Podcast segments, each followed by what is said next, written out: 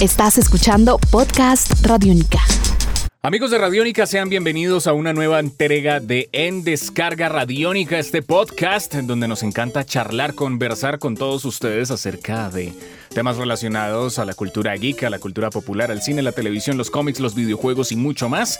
Mi nombre es Iván Zamudio y me encuentro en compañía del maestro Diego Bolaños, arroba Diego Maove. Maestro, encantado de charlar con usted de nuevo. ¿Qué más? ¿Cómo va todo? ¿Bien, bien? Muy bien, muy bien. ¿Hoy de qué vamos a hablar? En esta oportunidad vamos a hablar de películas y videojuegos porque 2016 ha sido un año en donde los videojuegos están volviendo a tener protagonismo en el cine y creo que pueden eh, existir resultados positivos con respecto a los proyectos que se han eh, formulado, que en este caso viene siendo la película de Assassin's Creed, la película de Warcraft, eh, la película de Angry Birds y la película de Ratchet y Clank.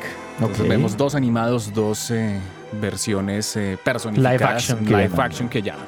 Pero entonces antes de eso, pues vamos a, a devolver un poquito el cassette para ver que antes de, de eso los resultados no han sido pues los más eh, eh, satisfactorios. Ok.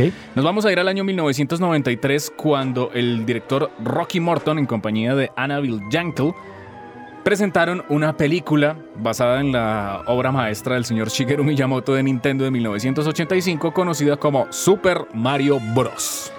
No lloren. Tan- No tienen que, yo, nosotros también lloramos, tranquilos. No se preocupen que a todos nos pasa. Esta es opinión personal de uno de los mayores desastres de la historia de los videojuegos en el cine, ¿no? Sí, claro, y aparte de eso, que eso fue una película que tuvo una seguidilla de otras cintas que fueron igual de flojas, fueron igual de, de desastrosas, por mencionar algunas. La película de Doble Dragón, que es terrible. eh, la película de, que eso la película de Street Fighter. Pero, por ejemplo, hubo años después eh, hombres como Uwe Boll, este director alemán que, que destruyó películas como Far Cry, como Blood Rain. Bueno, eh, ese es, ese es un nombre que, que hay que tratar de, de olvidar. Pero en este caso, pues la película de 1993 de Super Mario Bros. Pues llegó con un elenco de ensueño, ¿no? O sea, Sí. Es más, ahí hasta, hasta cuota colombiana en la película porque aparece Bob Hoskins, aparece John Leguizamo, Dennis eh, Hopper, eh, Samantha Maris, entre muchas otras eh, personalidades. Y fue una película en la cual pues eh, simplemente compraron los, le compraron los derechos a Nintendo. Y en este caso pues decidieron hacer una versión de Super Mario Bros. pues como muy acorde a los años 90. Eh, cambia todo, cambia la dirección de arte, cambian muchas cosas. Es una película inclusive mucho más urbana. Eh, tiene hasta Eh, bizarra. Bizarra. De- de- tiene- describiría yo como es muy noventera. Tiene muchos elementos, inclusive hasta de cyberpunk, si lo vemos. Y iba a decir exactamente lo mismo. Es, es, es- es extrañamente cyberpunk. Es, es reimaginar el concepto de Mario Bros. y llevarlo a, a una estética completamente distinta, todo completamente ajena a sus orígenes. Por un lado es cambiar las cosas porque, la- digamos, los recursos en ese momento pues no daban para, para llegar a generar una película pues más cercana a eso, ¿no? Recordemos que Dennis Hopper eh, interpretó ahí a- al Rey Koopa. Y pues Dennis Hopper en ese momento él se estaba metiendo en cualquier proyecto en lo primero que le ofrecieran Sí, porque obvio. estaba mal de dinero. Entonces pues eh, eso, digamos, eh, el- el- la, la historia como tal, el argumento cambió de, de muchas maneras, ¿no? Ya no es...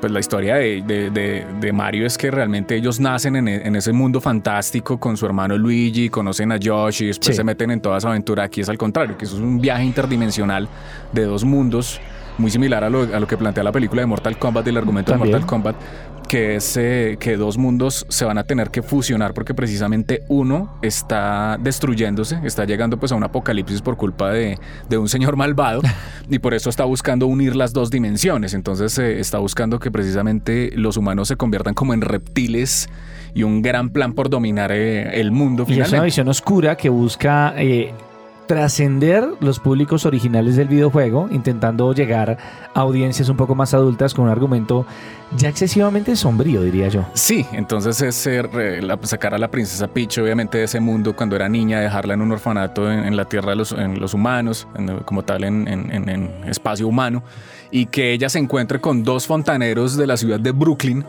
Es que eso es lo otro. O sea, Como poner, Nueva York poner- de poner Brooklyn. Nueva York ya fue una apuesta muy alta. Sí. muy y alta. que, y que estos hombres se tengan que relacionar con esto eh, de una manera para ir a rescatar a esta chica y que se den cuenta que precisamente es la heredera a un reino que ha caído en, la- en- en desgracia, En desgracia. Durante, durante tanto tiempo. Eh, yo considero que es que para ese momento, ¿qué más podían hacer?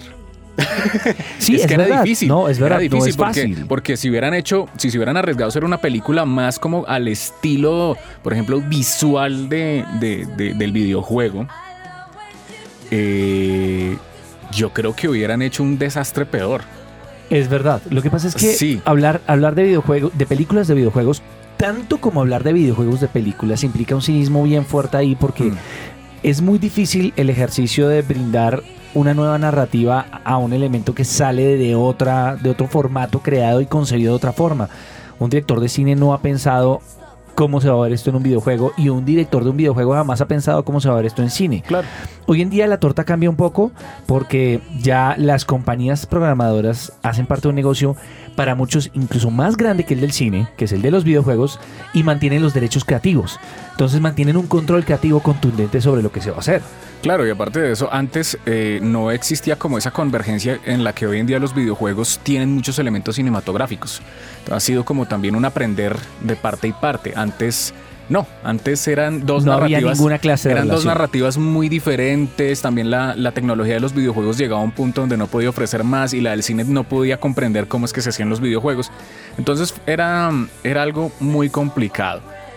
La película pues fue un desastre, pero pues eh, si uno lo ve también en términos de adaptación, pues cuando yo la fui a ver en cine, mi mamá me llevó, Usted lo ve en cine pobre, pobrecito. pobrecito, yo salí muy triste esa vez, era, era muy... Y asustado y con Sí, pesadillas como- seguramente. Como, ¿qué es esto? Bueno.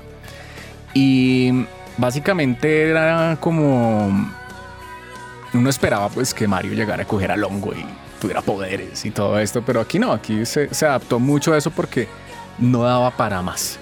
De esta película se aprendió mucho, muchas cosas realmente de, eso, tanto así que hubo un momento en que se adaptaron muchos videojuegos, pero después de eso cayó como en un cese, eh, entró como también en una capa caída y pese a eso, este año ha vuelto como a resurgir esa idea de, oiga, adaptemos cosas de videojuegos porque si lo hace gente que entiende Sí, que ¿Cómo ya funciona ha, jugado esos videojuegos, pero además una cosa, un elemento que usted dice muy bien y es que la narrativa visual del cine ya ha sido muy aplicada Claro. a los videojuegos. A eso se lo, se lo podemos deber a muchos directores de videojuegos, entre ellos el mismo Hideo Kojima, Sí, que uno nunca claro. sabe si el man debe haber estudiado cine o que debe haber estudiado.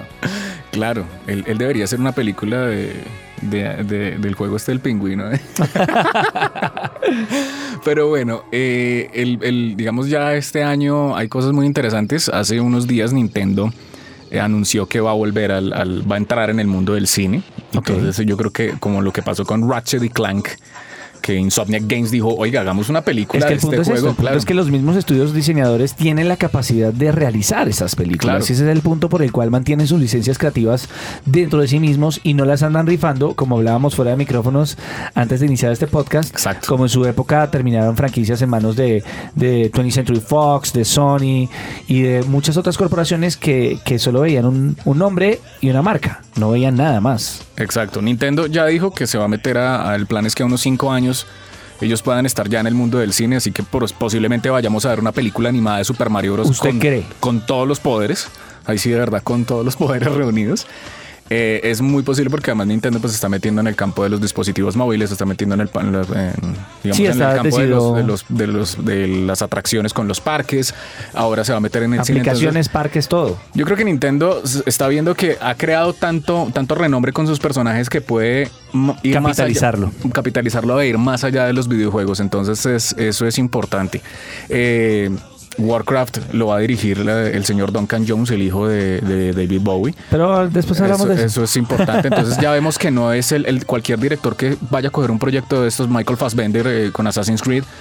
Entonces es, eh, es como ya ponerle una, un- un- como un pie, como una certeza de que las películas basadas en videojuegos las pueden hacer gente importante, gente que sabe y gente preparada. Ah, pues claro, porque también ya tiene prestigio y ya vale la pena hacerlo y no tienen que ir una mano de actores y productores caídos en desgracia a ver de dónde sacan el dinero. Pero bueno que nos cuenten a través eh, de este mismo espacio, de este podcast, en sus comentarios, qué opinan. ¿Esperarían en un futuro una buena película de Mario Bros? ¿Se imaginan? Yo creo que sí, y la merecemos. Estás escuchando Podcast Radio Única.